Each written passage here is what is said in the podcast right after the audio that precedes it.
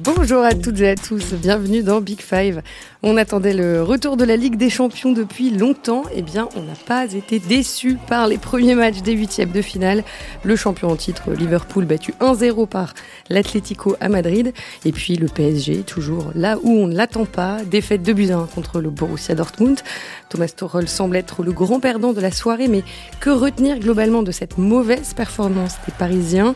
Attention, rien n'est joué pour le match retour évidemment, on va aussi en parler avec moi aujourd'hui deux habitués de Big Five, Dan Perez et Arnaud Herman. Bonjour messieurs. Bonjour. Bonjour. Et puis, il y a un petit nouveau avec nous aujourd'hui. Après, après mes nombreuses tentatives, il a enfin accepté de venir nous voir. Bonjour Hugo Delon. Bonjour. Euh, Hugo qui est euh, l'un de nos reporters spécialistes euh, du PSG. Vous connaissez peut-être sa plume.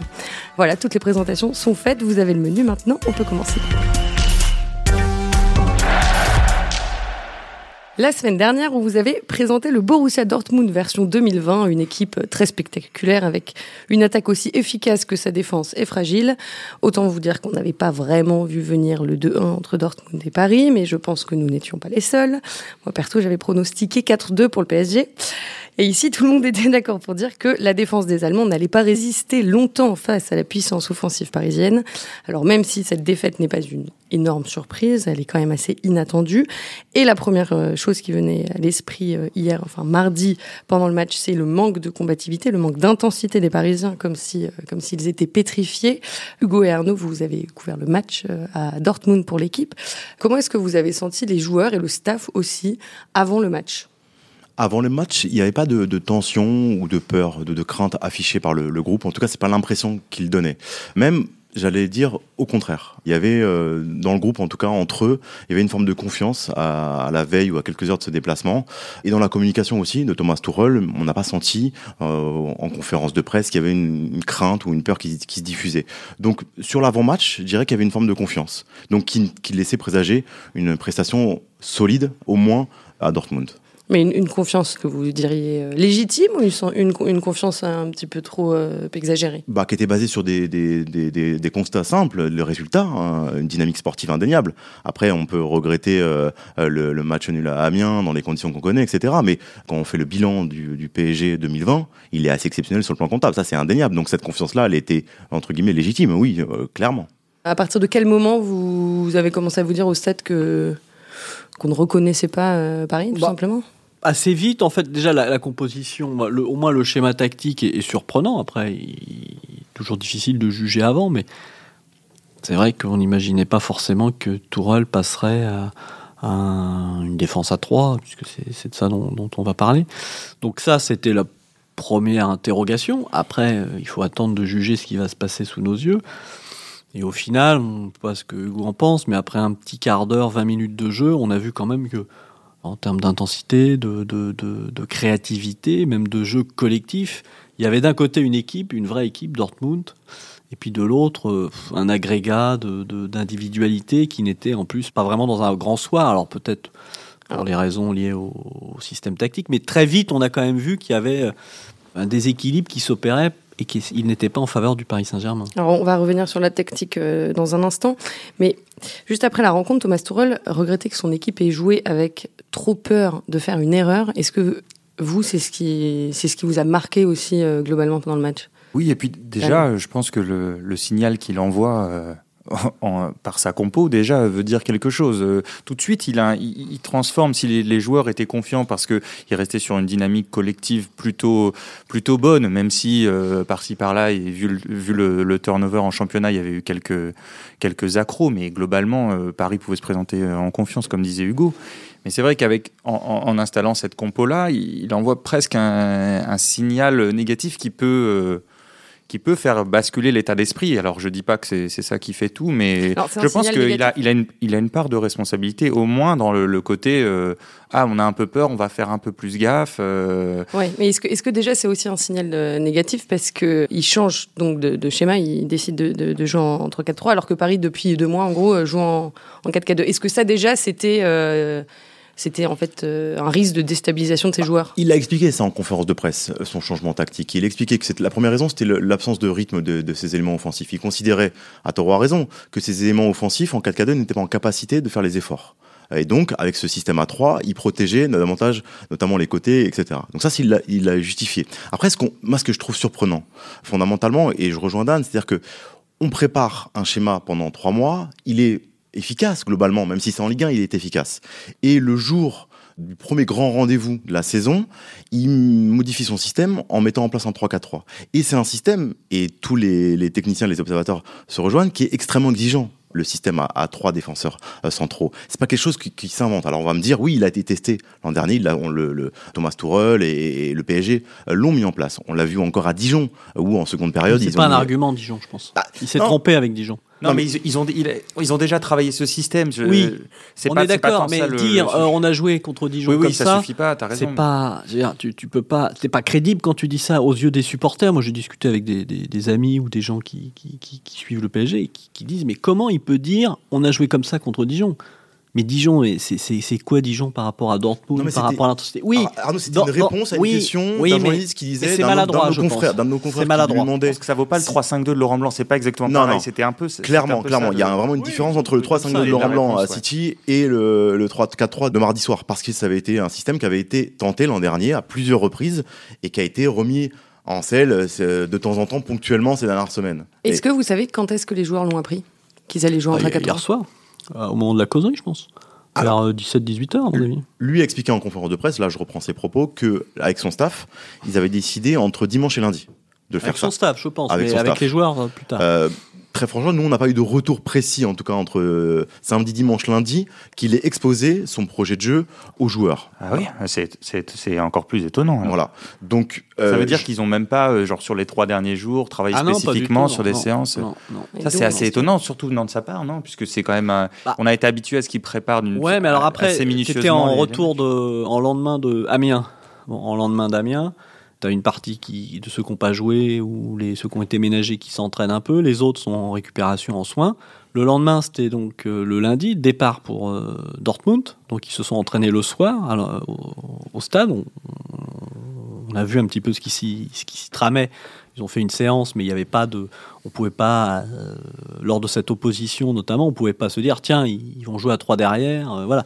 Et, donc après, tu es, au lendemain, tu es, oui, même éventuellement avant Amiens, il aurait pu commencer à. Pour, pour, être totalement honnête par rapport à ça, il leur a expliqué comme ça euh, ponctuellement qu'il y avait possibilité qu'il y avait une flexibilité tactique. Il leur a pas, voilà, il leur a pas dit on va jouer à 3, mais il leur a laissé euh, entendre que c'était pas nécessairement le 4-4-2 qu'il allait mettre en place.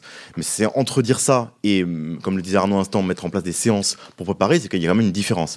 Moi, moi, je suis extrêmement surpris. Euh, j'ai beaucoup de respect euh, et pour le travail de Tourelle, et notamment sur le plan tactique, où c'est quelqu'un qui est extrêmement précis, etc. Mais je dois admettre qu'effectivement, sur le premier grand rendez-vous de la, de la saison, mettre en place un schéma comme celui-ci, qui, je le, je le répète, mais c'est important, je pense, est extrêmement exigeant sur le plan tactique et c'est c'est voilà. C'était pas mettre ses joueurs dans les, dans les meilleures conditions. Moi, je pense pas. Moi, non, c'est certain. Je ne pense pas. En plus, on peut, je sais pas si on y reviendra, mais il y a trois défenseurs centraux pour un attaquant de pointe. Bah, est-ce que c'était vraiment nécessaire? Puisque, sauf si je me, je me, suis endormi pendant le match, il, joue bien à 3 devant Dortmund. Hmm. Est-ce que vous voyez beaucoup d'équipes jouer avec trois centraux quand il y a un seul attaquant de pointe En tout cas, ça, dit, ça dit quelque chose, c'est que ce système-là est exigeant et avec le ballon, ça nécessite de la, peu de personnalité des défenseurs centraux qui prennent l'initiative parce qu'il y, avait une, grosse supériorité justement avec le ballon des Parisiens, donc un 3 contre 1 sur la première ligne.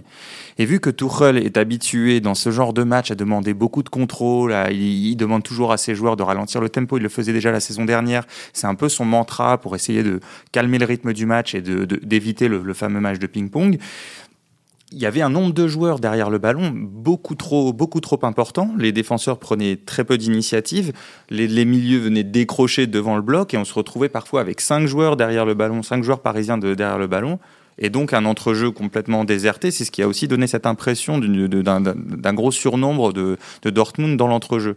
Donc c'est-à-dire à la fois le choix de jouer à 3 contre 1 derrière au départ de, des possessions, plus le choix d'une extrême prudence dans l'utilisation du ballon, a, fait en fait que ça a créé une espèce de fausse sécurité qui a euh, déserté l'entrejeu euh, parisien et donc qui a installé Dortmund une espèce de confort euh, où il pouvait régulièrement enfermer Paris au milieu et c'est une des raisons qui a fait que Dortmund a gagné la bataille du milieu. Thomas. Est-ce que c'est pas aussi son, son échec de ne pas avoir réussi à, galvaniser ses joueurs? Ah bah évidemment, parce que quand euh, il rentre à la mi-temps avec ce 0-0 et, la prestation de l'équipe, il peut très bien se dire, surtout lui qui était un adepte des changements tactiques en cours de match, même euh, il est même capable d'en faire plusieurs au cours du même match, deux, trois, parfois oui trois, je crois, peut-être pas quatre quand même, mais trois au moins. Là, à la mi-temps, on peut se dire, il, il faut peut-être changer quelque chose, parce que vous voyez quand même que ce qui se tramait n'était pas favorable au Paris Saint-Germain. Trois attaquants perdus devant un Mbappé qui veut pas jouer tout seul dans l'axe, qui se retrouve à jouer quasiment tous ses ballons de haut but.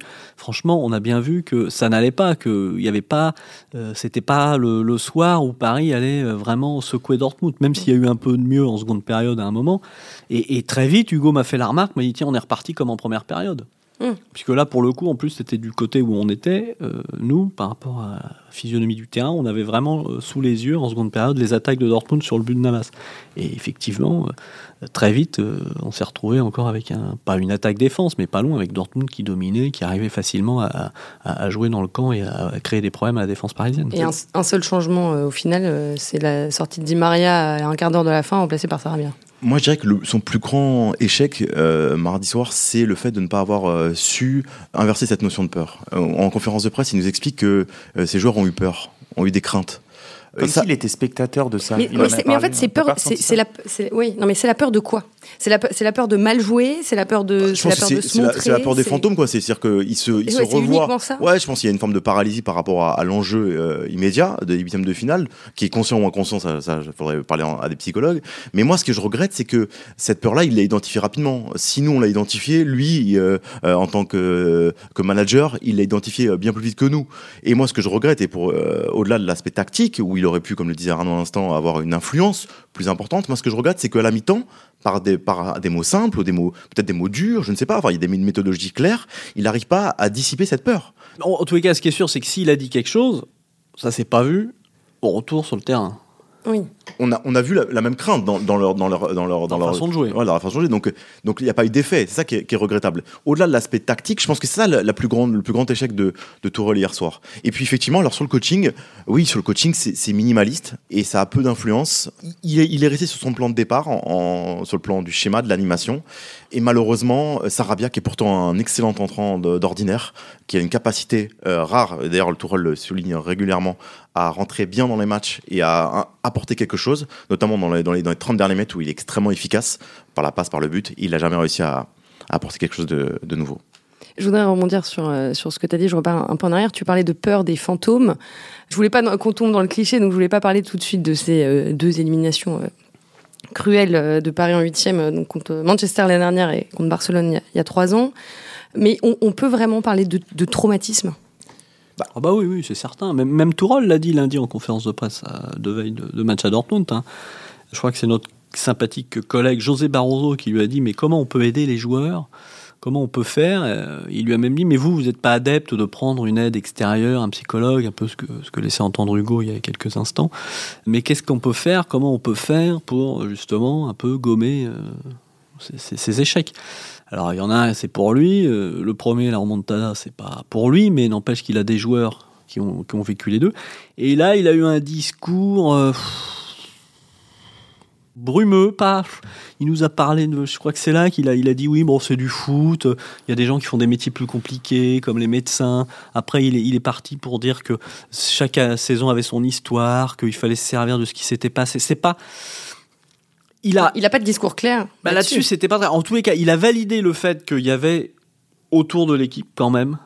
Je trouve, à ce moment-là, Hugo, Hugo n'était pas avec nous à ce moment-là, mais voilà, j'ai le sentiment qu'il a validé un peu qu'il y avait effectivement, si ce n'est ces fantômes, un traumatisme, quelque chose qui restait de ces, années passées. est-ce que c'est pas aussi un petit peu la, la responsabilité de Leonardo, le directeur sportif?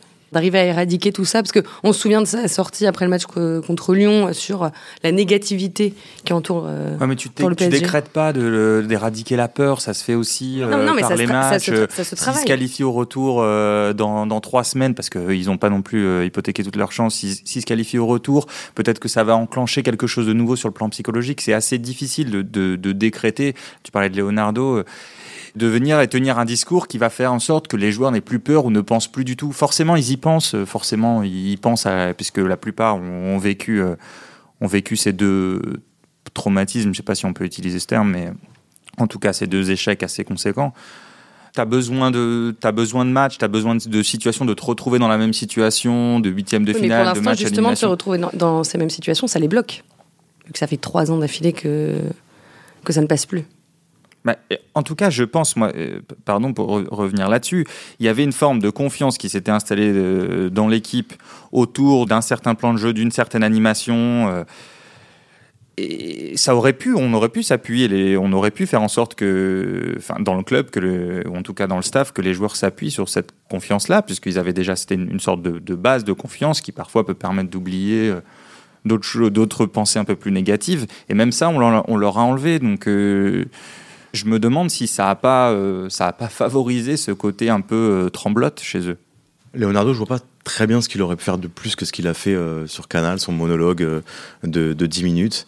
Je pense que c'était aussi, aussi, à destination de ses joueurs qui faisaient ça. Ah, surtout. Genre, vous inquiétez pas, on est la meilleure équipe du monde, on a les meilleurs joueurs, ne paniquez pas je rejoins Dan. Euh, je crois que ça ne décrète pas la, chasse de la peur. Moi, je, ne sais pas comment on peut ne plus avoir peur face à un rendez-vous, si ce n'est euh, à un moment donné y arriver. Ah oui, mais je, pose la question parce qu'il va bien falloir trouver la solution. Non, mais en, non, mais en l'occurrence, non, mais là, en l'occurrence, la, défaite d'hier soir n'hypothèque pas leur chance de qualification. Ils ont, encore une chance sur deux. Voilà, une chance sur deux, c'est pas non plus euh, incroyable. Et, très franchement, on peut imaginer qu'au Parc des Princes, face à Dortmund, ce Dortmund-là qui a été très bon hier, malgré tout, qui n'est pas non plus un incroyable, une incroyable équipe européenne, et avec un Neymar avec 4 kilos de moins et, un peu de rythme, franchement, euh, ça, peut, ça peut assez facilement le, faire. Facilement, je sais pas, en tout cas, c'est pas le bon terme, en tout cas, ça peut le faire.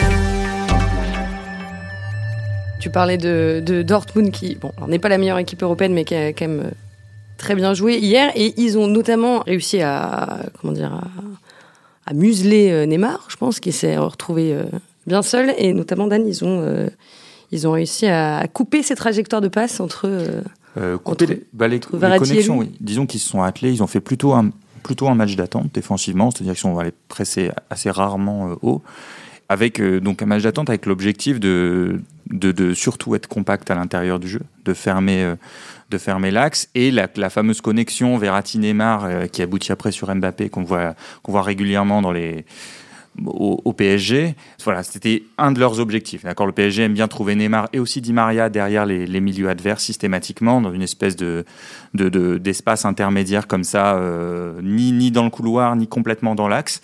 Et Dortmund s'est attelé à sans, sans, aller chasser les centraux, s'est attelé à fermer des espaces intérieurs. Même les deux ailiers, Sancho et Hazard, sont venus vers l'intérieur. On voyait, on, voyait très très bien, on, on, les voyait regarder systématiquement derrière eux on voyait qu'il se concentrait sur le fait de se mettre sur les lignes de passe, de, fermer l'intérieur. Et, quand Neymar était touché, il y avait systématiquement Pichek qui sortait sur lui euh, pour l'empêcher de se retourner, et euh, Witzel et un ailier qui venaient refermer. Donc euh, Neymar a rarement trouvé des, situations faciles à exploiter. Il n'a jamais reçu des ballons dans des situations faciles. Le but pour Dortmund était de le faire même décrocher. Il a fini par souvent décrocher complètement face au bloc. Et là, pour Dortmund, le risque était était minimisé. Donc sur ce plan-là, ils ont, ils ont parfaitement préparé leur rencontre euh, et ils ont parfaitement réussi leur coup. Les, deux moteurs de l'animation offensive parisienne ont été muselés. On parlait de, Dan parlait de Neymar avec les montées de Pichek et de l'autre côté c'était la même chose avec Di Maria, exactement le même système, exactement le exact Gadou qui, qui, sortait. Situation d'attente comme le disait Dan instant jusqu'à un certain point ou avec prise de balle à l'intérieur. Et quand il y avait des prises de balle à l'intérieur de Neymar et Di Maria, c'était ou Pichek qui montait d'un côté et ou euh, Zagadou de l'autre avec la puissance de Zagadou face à Di Maria, il a fait la différence, même malgré le fait qu'il a, il a loupé un, un certain nombre de relances. Et Pichek, qui s'est redécouvert une jeunesse. Franchement, il est extrêmement impressionnant. Ah non, mais franchement, c'était extrêmement impressionnant depuis, depuis, depuis, le terrain, depuis le stade. Bien sûr. Et Pichek qui a, qui a quoi 34, ans.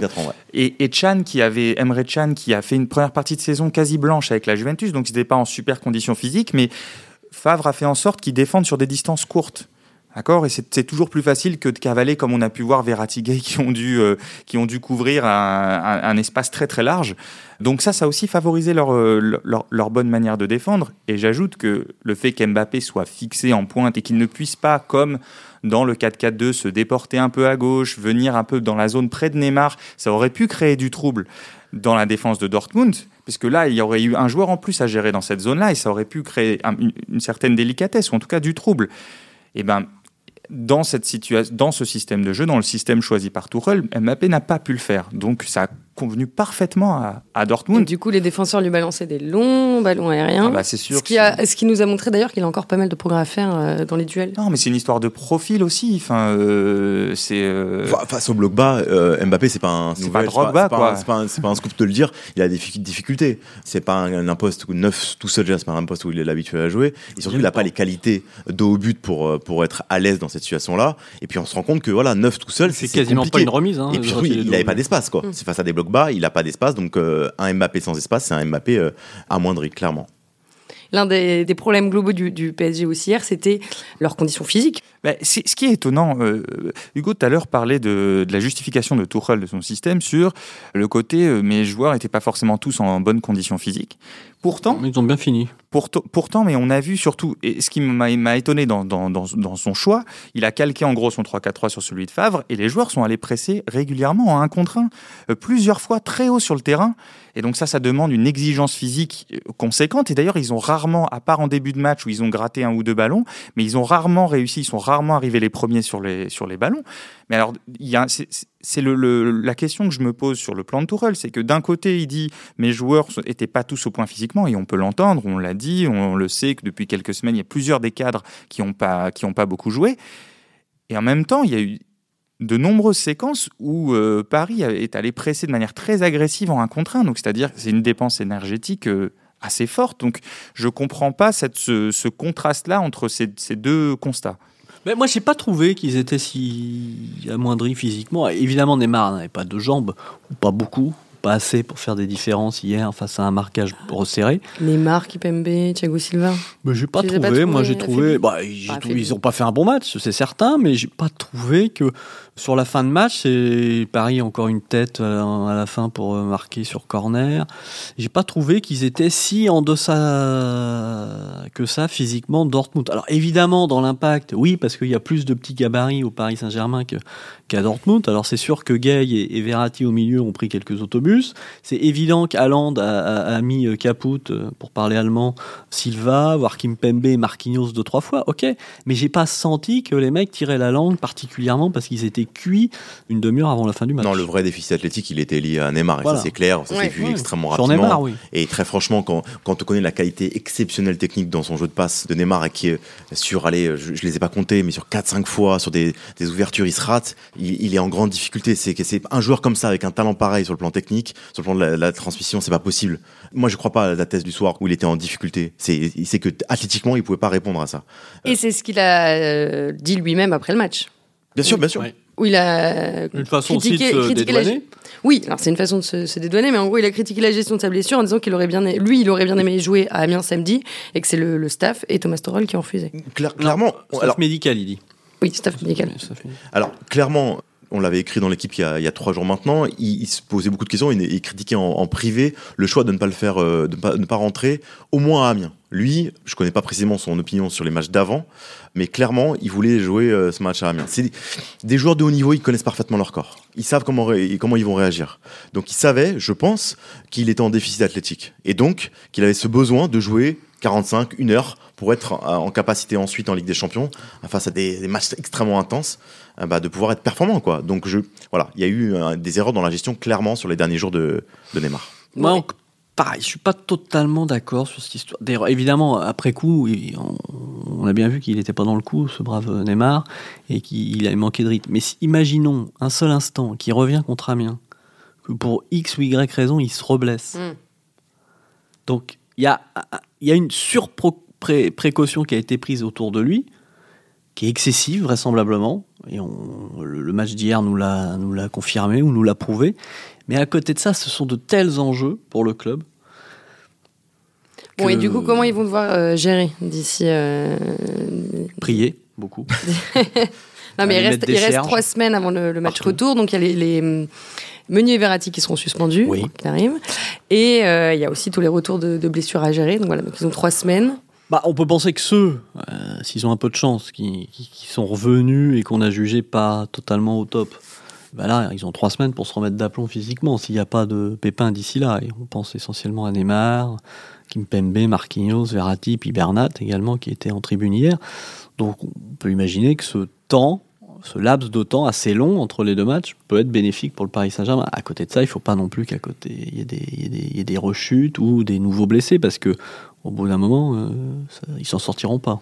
Bon, Est-ce que ce laps de temps un peu long euh, va être bénéfique aussi pour la, la, la réflexion de Thomas Tuchel et l'équipe, ou, ou, du moins le schéma qui pourrait avoir envie de d'aligner au parc? Enfin, ou du, du moins, faudra, est-ce que faudra marquer donc. Oui, non, mais il faudra marquer. Mais Dortmund un est dans, dans, une situation euh, plutôt, alors, pas, je dirais pas confortable, mais au moins le match, la physionomie du match va être claire a priori, c'est-à-dire que Paris devra marquer et Dortmund pourra encore une fois et encore plus que, mardi soir, faire un match d'attente et essayer de, de planter le, PSG en contre.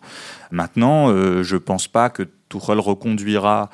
Alors, s'il reconduit ce système, il reconduira pas cette animation et en tout cas pas.